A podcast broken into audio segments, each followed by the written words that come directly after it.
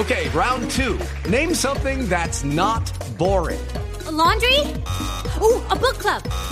Computer solitaire, huh? Ah, oh, sorry, we were looking for Chumba Casino.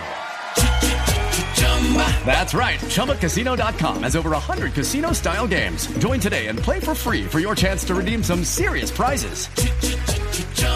ChumbaCasino.com. No purchase necessary. Full prohibited by law. 18 plus terms and conditions apply. See website for details. 12 del día, 37 minutos y en medio de la crisis de Venezuela se conoció la denuncia por la desaparición de una pareja de ciudadanos colombianos que viajó semanas atrás al estado Táchira y de la cual en estos momentos no hay rastro. Desde hace varios días se viene indagando por su paradero. La denuncia la tiene Paola Bermúdez.